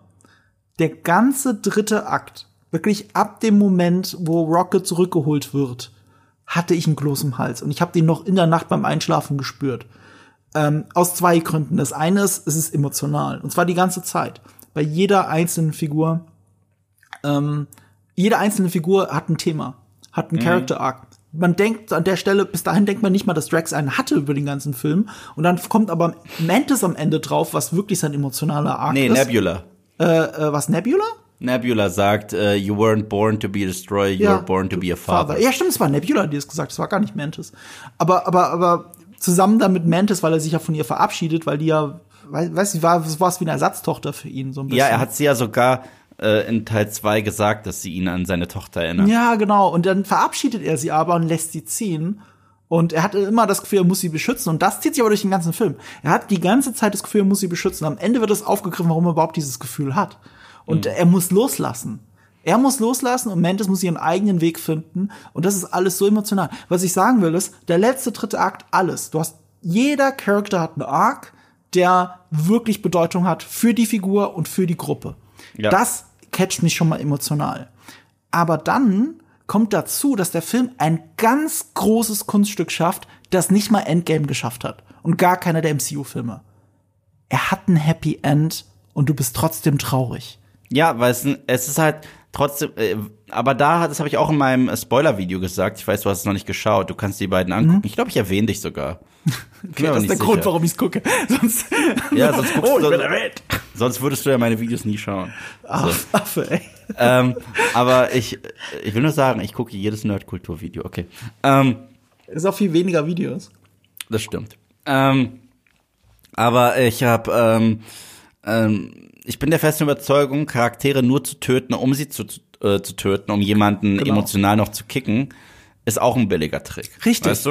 Und, Richtig. Und, und ich bleib auch dabei, hätten sie zum Beispiel Rocket, mit dem sie ja sehr viel spielen, als könnte er noch töten, so nach dem Motto, wo ist Rocket? Und dann siehst du, dass er da noch diese äh, Mhm. Ja. Mhm. Tiere befreit. Hätten sie ihn getötet, hätte ich es auch schon fast zu nihilistisch gefunden. Nachdem er sich der Sache gestellt hat, dem Tod von der Schippe gesprungen Genau. ist, äh, da reingeht, um was Heldenhaftes zu tun, ihn dafür zu bestrafen, Ja. storytechnisch. Das hätte ich nicht cool gefunden. Mhm. Und auch wieder die Inszenierung von James Gunn. Achtet mal drauf. Jede einzelne Figur, und du hast gerade einen Moment genannt, jede einzelne dieser Figuren hätte Angriffsfläche für einen Heldentod im dritten Akt gehabt. Jede einzelne hatte dritten einen. Moment. Nicht nur im Ja? dritten Akt. Nicht nur im dritten Akt, stimmt. Drax ist- viel früher. Bei, Dra bei Drax, ich dachte kurz, er stirbt auf diesem organischen Planeten, Ja. als Nathan Fillion ihm den zweiten Schuss reinhaut Genau, und das ich Slow-Mo ist. Ja. So, ich dachte, Nebula stirbt, als sie sagt, ich äh, lenke das Ich Schiff. lenke das Schiff. Der Genau. klassische Captain-Tod. Ge genau, da, da dachte ich, sie stirbt. Äh, die einzigen die beiden, die für mich safe waren, waren Groot und Gamora und auch nur, weil sie eh schon mal gestorben sind, beide. Die sind die einzigen, um die ich keine Angst hatte, weil Groot und Gamora sind schon mal gestorben. Deswegen hat man die auch nicht mehr in Harm's Way gepackt, weil es zu billig wäre, diese Figuren nochmals zu Da hast du recht, stimmt. Das habe ich gerade Ja. verdrängt. Ja. Die, denen hat man das nicht gegeben.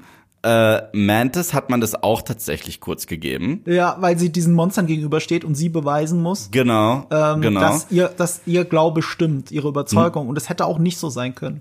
Neb Nebula hat man es mehrfach gegeben. Ich fand allein ganz kurz der Adam Warlock äh, Start, wenn mhm. Adam Warlock mit, den, mit den Guardians of the Galaxy sich den Arsch abwischt. Mhm. Genauso habe ich zu meinem Spoiler Talk äh, besprochen. Mhm. Fand ich mega. Und dann alle Comic-Puristen von Adam Warlock, ich finde, der weicht gar nicht so krass ab. Ich finde, der weicht gar. Ich mag ja die Figur aus den Comics. Okay. Mhm. Und ich dachte aber damals, ich bin auch der festen Überzeugung, als 2017 die Post-Credit-Scene war Adam, mhm. ja, dachte ich, dass Adam Warlock gecastet wird für Infinity War und Endgame, denn wer mhm. die Comics kennt, Infinity War, mhm. weiß, dass er die entscheidende Rolle spielt gegen mhm. Thanos. Ich dachte, da wird irgendein A-Lister-Schauspieler gecastet worden sein, als Adam Warlock den krassesten Überraschungsauftritt haben in diesem Infinity mhm. War Ding und wir werden es alle nicht wissen. Das ist so das größte Geheimnis in ganz Hollywood, mhm. dass sie keine Ahnung wen Keanu Reeves mhm. gecastet haben als Adam Warlock. War nicht der Fall. War ich auch ein bisschen enttäuscht, weil selbst die Szene, wo Captain Marvel ja dann anfliegt und dieses Schiff kaputt macht mhm. in Endgame, ja. ganz kurz war mein Gedanke, ist das Adam Warlock? Mhm. Ist, ist es ja, weil es war auch so ein goldener Schimmer drumherum mhm. und ich so, ist er das jetzt? Sehe ich Keanu mit Yeah. Und äh, war nicht der Fall. Mhm. Aber ich fand die Idee cool, dass sie es beibehalten haben, dass, dass er auch Parallelen zu Vision hat. Was ich mhm. damit meine, ist, er wurde erst gerade geboren. Mhm. Das bedeutet, er ist ein Kind, Kopf im Körper von Superman. Damit ideal besetzt von Will Poulter. Nicht nur das, damit ist er auch ein Misfit.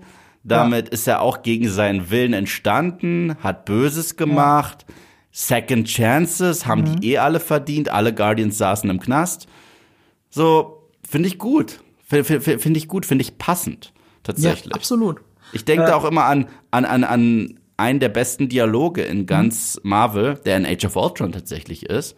Wenn Ultron zu Vision am Ende sagt, you are unbearably naive. Und er sagt, well, I was born yesterday. So, also äh, äh, das, das ist tatsächlich. Äh, Vision war ja einer der wenigen Charaktere im MCU, wo ich meinen Nerdgasmus hatte, mhm. als er enthüllt wurde damals, weil ich gesagt mhm. habe, ich kann nicht fassen, dass ihr ihn so gut hingekriegt habt. Das war das erste Mal, dass ich mich so gefühlt habe, mhm. als Comic-Fan eine Figur zu sehen seit Wolverine mhm. aus X-Men. Und deswegen, das haben die damals ganz toll gemacht. Ja. Und Will Porter, für alle, die überlegen, woher sollte ich den kennen, äh, ihr habt bestimmt gesehen, Wir sind die Millers mit Jason Sudeikis. Ja. Er ist derjenige, der den Spinnenbiss in, den, in die Eier kriegt. Ja. Und ich werde diesen Shot nie vergessen. Der gleiche Typ ist einfach Adam Warlock. So, what the fuck. Und er macht das gut. Und erneut, das gut. Und erneut, das wäre kein James Gunn-Projekt ohne Haustierchen. Geht nicht ohne. Das ist auch etwas, was sich durchzieht durch mhm. seine gesamte Filmografie. Weißt du, wer Cosmo gesprochen hat? Ja, die aus Borat 2. Ja, die Tochter ja. von Borat. Ja, weißt du, wer Laila gesprochen hat? Äh, äh, nein. Also doch, eigentlich schon, aber ich habe die Person nicht zuordnen können. Die gleiche Schauspielerin, die Hawkeyes Frau spielt. Ach, das ist die. Sie hat zwei Rollen im MCU. Ah. ah Mrs. Okay. Barton. Wer ist die Linda Cardellini, glaube ich. Ja, keine Ahnung. Ich hatte nur das Gruppenfoto gesehen, äh, weil Sean Gunn sp spielt ja, also Sean Gunn, der Bruder von James Gunn, der Cracklin spielt, also der mit dem Pfeil. Äh, der spielt traditionell eigentlich Rocket am Set, weil Bradley Cooper ist ja nicht am Set. Das macht mhm. äh, Sean Gunn, also er läuft da rum. Aber dadurch, dass Cracklin jetzt so eine große Rolle ist, konnte er ja nicht Rocket spielen. Also am Set. Er hat aber Baby Rocket gespielt und äh, ich glaube auch Young Rocket. Und gesprochen. gesprochen. Ach so, den Kleinen hat er sogar gesprochen. Den Kleinen hat er ah. gesprochen, das ist nicht Bradley. Und ich habe halt das Gruppenfoto gesehen von Sean Gunn als junger Rocket äh, mit seinen Freunden. Und da konnte ich die äh, Laila-Schauspielerin nicht zuordnen. Ja, ich mag sogar, also, das hat mir das Herz gebrochen, wenn er so sagt wie Hurts. Mhm. Seine ersten Worte so, äh, Rocket. Sounds. And this is called music. We like it. So, das sind diese Sachen, die mich sehr getroffen haben. Mhm. Und die, die Szene, wo seine Freunde alle abgeschlachtet werden. Und sie haben äh, ähnlich auch wieder über Starlord eine Parallele gezeigt, dass die Liebe zu Musik einen emotionalen Anker hat. Also das mhm. ist Kunst. Kunst wurde ihm halt von seinem Vater, also Vater, der High Evolutionary, äh, eben näher gebracht. Also schon dem kleinen Rocket, deswegen war er der Musik nie abgeneigt. Aber Star-Lord verbindet das ja so gerade direkt mit seiner Mutter, weil es das ihr Mixtape ist. Ja, und nicht nur das Die Beziehung zur Vaterfigur ist ähnlich. Rocket denkt die ganze Zeit, er hat ihn ganz doll lieb, Mhm. umarmt ihn und verspricht ihm eine bessere Welt und dabei bedeutet er ihm gar nichts. Und das Mhm. gleiche ist Ego und Star-Lord. Stimmt. Damit ist es sehr nah mit den Vaterfiguren.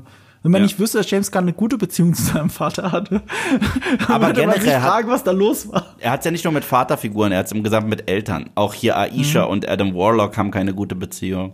Peacemaker hat es ja auch als großes Thema. Ja.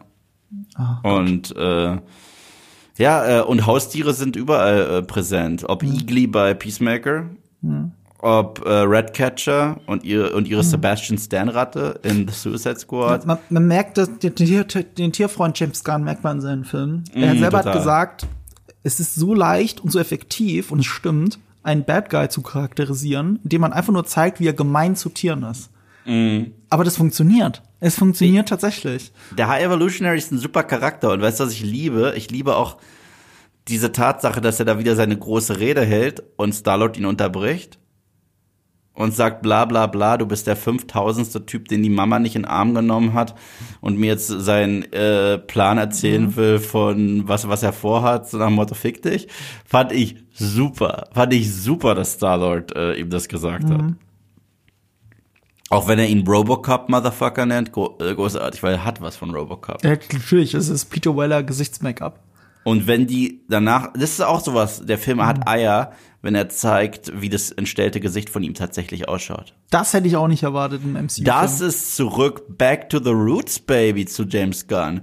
So, weil, weil er ist ja ein kleiner Gore-Fan. So, und äh, da hatte ich so Respekt vor. Du hast doch, du hast doch die Action-Szene ja erwähnt. Ähm, Mhm. Da möchte ich noch kurz dazu sagen, das ist etwas, was zieht sich ja auf durch seine Filme, dass er sich zumindest überlegt, wie könnte ich eine coole Action-Szene machen, also anders. Mhm. Bei, bei Suicide Squad war so Peak-Idee mit dem Helm, dass die Spiegel, dass der Kampf im Helm stattfindet, in der Spiegelung.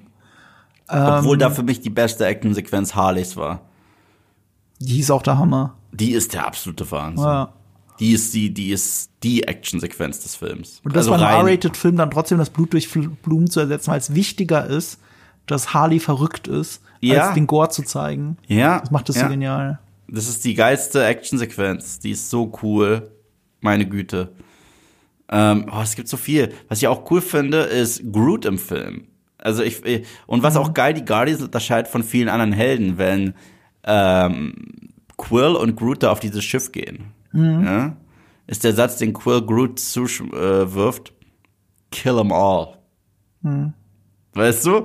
Weißt du, fuck it, es geht hier um Rocket. Es geht jetzt nicht um hohe Moral und, und, und äh, Captain America und Truth, Justice, The American Way la Superman. Nein, es sind immer noch die Guardians. Das fand ich stark. Das war eine super Sequenz. Und, und, und es sind so diese kleinen Nebensätze, die zeigen, ähm, wie sehr diese Familie gewachsen ist. Weißt du, als er ihm die Waffen in die Hand drückt, ich glaube, er sagt so was ähnliches, so sinngemäß wie You know what to do. yeah, genau, genau. Ja, und, und er packt sich schon so. Das, das ist so ein Trick, den sie schon öfter gemacht haben. Und das ist so eine Dynamik, die nur in einem kleinen Nebensatz fällt. Aber wo du sofort merkst, wie eingeschworen diese kleine Gruppe ist. Mm, absolut. Und, Ah, so äh, und selbst bis zum Schluss, wenn, ähm, wenn Vin Diesel's Groot sagt, I love you guys, das ist eigentlich sehr clever. Ja. Weil er hat nicht am Set, also er sagt, nicht, er sagt immer noch I am Groot, nur wir verstehen ihn jetzt. Wir sind Teil der Guardians. Genau, das ist die Aussage dahinter. Das ist so geil. Weil, weil, weil ein paar Minuten früher versteht ja auch Gamora ihn das erste Mal. Ja. Gamora ist jetzt Teil dieser Familie und ganz am Ende sind wir als Zuschauer auf einer Metaebene Teil dieser Familie. Wir verstehen auf einmal Groot. In, Ja. in, innerhalb des Comic-Universums ist es so, es gibt da so einen Universalübersetzer und der kann halt nicht mit der Sprache von Groot umgehen und deswegen hören alle Leute immer nur I am Groot. Aber die Leute lernen irgendwann die Sprache verstehen von Groot. Das ist der Lore-Hintergrund in den Comics. Hier ist es anders. Hier ist es, er sagt immer dasselbe, alle hören immer dasselbe, aber wenn du Teil dieser Familie bist, beginnst du ihn zu verstehen. Und das zieht sich auch durch alle drei Filme. Weil am Anfang versteht Peter Quill ihn ja auch nicht. Genau wie Gamora. Und jetzt kann er ganze Konversation mit ihm halten, er versteht ihn. Ja, ja. Und was auch cool ist, ist, dass der ganze Cast rund um, äh, abgesehen von Star-Lord, jeder in dem Film hat auch eine Parallele zu ihm. Jeder. Weißt du, Gamora ist jetzt ein Ravager. Mantis ist jetzt wortwörtlich seine Schwester. Stimmt. Ja. Drax möchte sein bester Freund sein, den ganzen Film über hinweg. Sagt ja. ja. auch immer Second Best Friend, so ein bisschen wie Barney Stinson. Ja, ja. ja? Nebula möchte das tun, was Peter Quill am Ende des ersten Teils getan hat, und zwar wieder aufbauen. Ah. Und das macht sie mit Nowhere. Mhm. Ja. Und er ist aber nicht mehr da, wenn diese Crew zu Florence and the Machine zusammen tanzt, weil das ist das Geschenk, das er dieser Crew gegeben hat, das Geschenk zu tanzen. Und das finde ich schön. Boah, das ist gute Beobachtung. Stimmt, der ist nicht dabei bei dem Tanz. Nein, das, das, das können die jetzt auch ohne ihn. Mhm. Und der letzte so. Shot da drin ist halt, äh, ist halt auch wieder Rocket. Das ist ja, das erste und das letzte, was du im Film siehst. Und das war so wichtig, dass sogar in der Mid-Credit-Scene Rocket das letzte ist, was du siehst. Nur die Post-Credit-Scene widmet sich wieder nur Star-Lord. Ja, aber selbst die, die Mid-Credit-Scene, er spielt Come and Get Your Love und sagt, This song always meant a lot to me. Und spielt Peters Song. Mhm. Das ist super. Das, das, ist total super. So, das ist nicht nur einfach nur, oh, wisst ihr noch der Song aus Teil 1? Nein, das ist der Peters-Song. Das ist der Peter Quill-Song. Mhm. Und Rocket weiß genau, dass er da auf Morak so getanzt hat, dank Endgame. Stimmt. ist toll. Ja, das ist ganz toll. so schön. Das ist so ein schöner. Das Witzige ist auch, ich habe beim Gucken des Films gedacht, so, ja, ist für mich nicht der beste MCU-Film. Ich werde ihm so eine 4 von 5 geben auf Letterboxd. Und mit diesem letzten Akt war er schon so, nee, du musst mehr geben, das ist emotional zu wertvoll alles. Und äh, nächsten Tag, ich habe eine Nacht drüber geschlafen, so, ne, viereinhalb fertig. Punkt. Ähm, Und, so was auch schön ist, der letzte Shot, den sie gedreht haben, hm ist tatsächlich äh, der Groot Rocket Tanz zu Florence and the Machine. Ja. Und das sind James Gunn und Sean Gunn. Ja. Weil James Gunn ist ja Groot. Ja. Also Vin Diesel ist die Stimme, aber James Gunn ist Groot in allen Filmen. Auch der Ach, Baby Groot Tanz ist ist ist äh, ist James Gunn. Das wusste ich gar nicht. Äh, Baby Groot wusste ich, aber ich wusste nicht Groot. Also ja, Baby Groot, Groot war ja ähm, vorgetanzt für das Animationsteam. Ja, aber, aber er ist schon Groot auch in Teil 1, selbst wenn also er am Set Groot oder wie? Ja, genau. Das wusste ich nicht. Und das heißt, James Gunn tanzt am Ende des Films mit seinem Bruder. und die beiden haben sich dabei kaputt geweint und, und alle drumherum saßen, haben auch sich mhm. kaputt geweint, weil früher haben James und Sean, wenn die Filme gemacht haben als Kids, auch am Ende zusammen getanzt. Oh. Ja. Ja. Was war das, was ich davor gesagt habe, äh, mit der Wertung? Ähm, ähm, irgendwas wollte ich damit ausdrücken. Äh, genau, es hat mich nicht losgelassen. Einen perfekten, tollen Film erkennst du daran, dass wenn du auch noch Tage später und wenn du so die Nacht später noch drüber mhm. nachdenkst und auch immer noch so einen emotionalen Kloß und vielleicht auch einen körperlichen Kloß tatsächlich im Hals hast, äh, weil dir die Trennung dieser Figuren trotz eines Happy Endes für das ganze Universum und für diese Filmreihe ähm, trotzdem so im Hals liegt, weil du Angst hast, dass du diese Figur nie wieder sehen wirst mhm. dann, dann, dann weißt du, ähm, wie wertvoll und perfekt das eigentlich alles ist. Ja, und was ich cool finde, ist, dass Gamora trotzdem am Ende ein bisschen mit Pete flirtet, ein bisschen, mhm. aber es nicht zu weit geht, weißt du? Ja, weil, und das fand ich übrigens eine sehr erwachsene Aussage, dass sie nicht einfach auf eine stalkerische äh, äh, Liebesstory zurückgegangen sind, weil sie hat sie lang genug äh, genervt, bis sie dann endlich eine Beziehung mit ihm eingeht. Nein, die, das hier ist, Peter muss, äh, Peter muss weiterziehen. Mhm. Na? Äh, ähm, das Leben geht weiter. Und, und das ist so eine gesunde Trennung, die die beiden haben. Und danach hat er erst auch für sich äh, vorgenommen und für die Gruppe, dass sie sich trennen müssen. Ähm, das ist da schon in dieser zuerst nervigen Liebesgeschichte mit drin und sie endet so erwachsen, einfach mit der Trennung der beiden und beide gehen trotzdem zufrieden und aus daraus und können ihr neues Leben beginnen. Mhm. So, und äh, und Michael Rooker hat es wieder in den Film geschafft, weil kein, ja. kein James Gunn-Film ohne Michael Rooker. Und das Cameo war sogar toll, dass er Cracklin erschienen ist und den Satz zu Ende sagt, den er Peter sagen wollte. Mhm. I use my heart. Mhm. Und da benutzt er den Fall. Ja. Und she's a good dog. Ja. Ist auch, ist auch sehr schön. Weißt du, warum es übrigens eine Frau Cosmo gesprochen hat? Ja, als Andenken an den äh, Hund, den man ins Weltall geschickt den hat. Den man wirklich ins Weltall geschickt hat. Ja. das war ja ein weiblicher Hund, aber Cosmos in, den, in der Vorlage und ich glaube auch im Videospiel äh, eine männliche Figur. Mhm. Und ja, das Einzige, was ein bisschen auffällt, ist, dass James Gunn langsam zu sehr seine Freunde und Familie castet. So. Ich fand das noch nie ein Problem. Das ist halt, äh, ich find's ehrlich gesagt albern, weil Tarantino macht das auch. Viele, ja. also, Martin Scorsese hat, baut seine ganze Karriere drauf auf, dass er immer die gleichen Leute castet. Wieso Ich ist weiß, das jetzt aber- bei aber er James Gunn ein Problem? Nee, aber er packt sie halt immer in solche kleine Rollen, dass sie so ein bisschen herausstechen. So diese, äh, die drei, die immer mitgespielt haben, sind Sean Gunn, Michael Mhm. Rooker und äh, wie heißt der John Economist, dieser Typ Mhm. da aus äh, Peacemaker. Ja. Ja, John Economist, äh, beziehungsweise er hat dann auch den Shark gespielt, den King Shark gesp ges körperlich gespielt. Äh, Er war auch hat in er aber in Guardians mitgespielt? In Guardians nicht. 2 war er einer der Ravagers. Ja, da war er in der Ravage, aber jetzt im dritten meine ich. Nee, nee, im dritten war er nicht. Nö, ne? Aber seine Super Frau ist. Jennifer Holland ist jetzt immer dabei.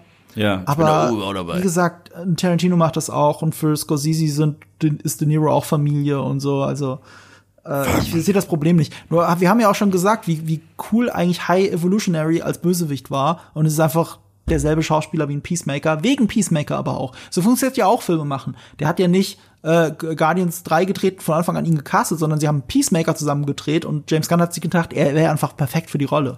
Ja, und ich muss auch was dazu sagen zu ähm, äh, dem High Evolutionary.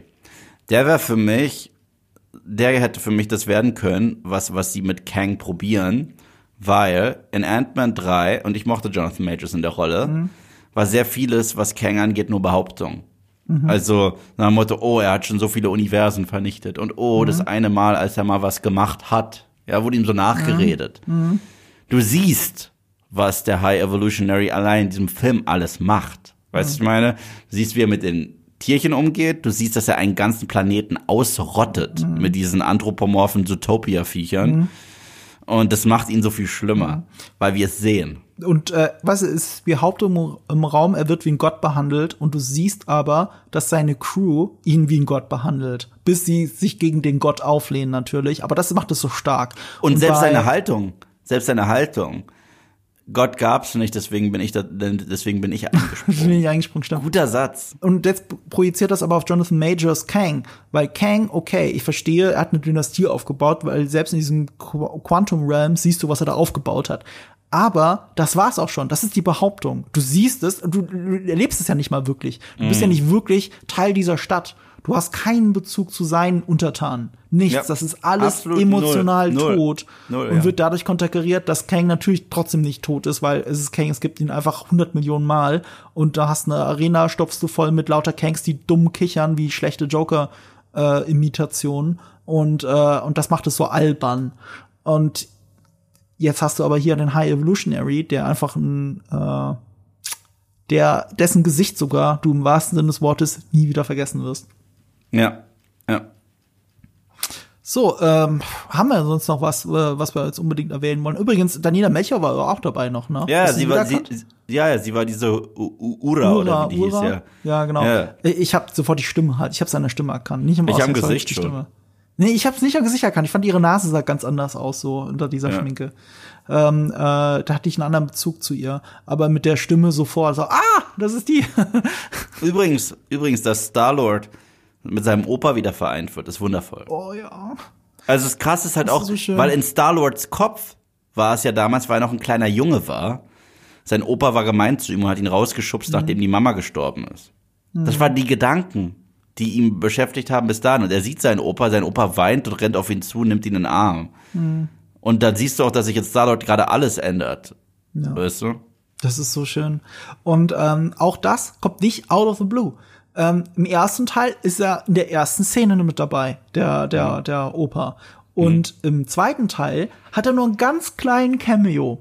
Weil er Teil, also er wird aber als charakterisierend für den Teil der Erde, der bedroht ist von Ego, wird er gezeigt. Er ist Ja. mit seiner Frau da im Auto und sie sterben beinahe. Ja, ja. Und es zeigt, dass es eine Verbindung gibt zwischen dem, was Star-Lord tut und wie es den Opa betrifft, auch wenn sie beide nicht im selben Raum sind, nicht auf demselben Planeten sind, wenn sie keine direkte sonstige Connection haben, es gibt eine Verbindung zwischen beiden. Das zeigt der zweite Teil ganz nebensächlich. Ja. Und der dritte erinnert uns daran, dass sie wirklich da ist und endet damit. Ja. Und der, äh, der Schauspieler, der den, den Großvater spielt, ist auch ein Freund von James Gunn, der mitspielt in Super und da den Polizisten spielt. Ja, aber ich kenne den noch aus irgendwas anderem und ich komme immer nicht drauf, weil er erinnert mich so an James Kahn. Ja, Aber er sieht ihm auch ein James wenig Gunn. ähnlich. Er Ja. sieht ihm auch ein wenig Aber ähnlich. woher kennt man ihn noch? Ich kenne ihn garantiert aus irgendwas anderem. Ach, frag mich nicht. Aber warte, ich schau schnell nach, das macht mich jetzt fuchsig. Ich habe jetzt halt gestern Weil- wieder Jetzt kriege ich auch vorgestern 5 Super Millionen gesehen. Privatnachrichten, woher man ihn noch kennt. Hä? Hast du was gesagt, Entschuldigung? Ja, ich habe vorgestern wieder Super gesehen und da spielt er halt auch mit. Ja, ja, Super ist bei mir zu lange her, tatsächlich. Ähm, muss ja irgendwie Quill heißen. Warte mal, ist natürlich eine riesige Besetzungsliste. Äh, ist Peter Quill, Grandma Quill, Grandpa Quill. So. Greg Henry. Und man kennt ihn noch aus, natürlich Slither. Ah, Payback, da habe ich ihn definitiv gesehen. Äh, mit Mel Gibson. Vielleicht war es das auch schon. Firefly. Sag, verarsch mich nicht. Natürlich, er war der Marshall in Firefly in der zweiten oder dritten Folge, was das ist. Du hast natürlich recht. Natürlich Und Firefly. Burn Notice, eine Serie, die kriminell unterschätzt ist. Ja, da habe ich nicht gesehen. Baker Experiment Notice? spielt er auch mit. Der ist ja auch von Kennst du Burn. Notice? Hä? Kennst du Burn Notice? Ich kenn's, aber ich hab's nicht gesehen. Oh, weißt du, wer da auch eine tolle Rolle hat? Eine der Hauptrollen? Was? Bruce Campbell.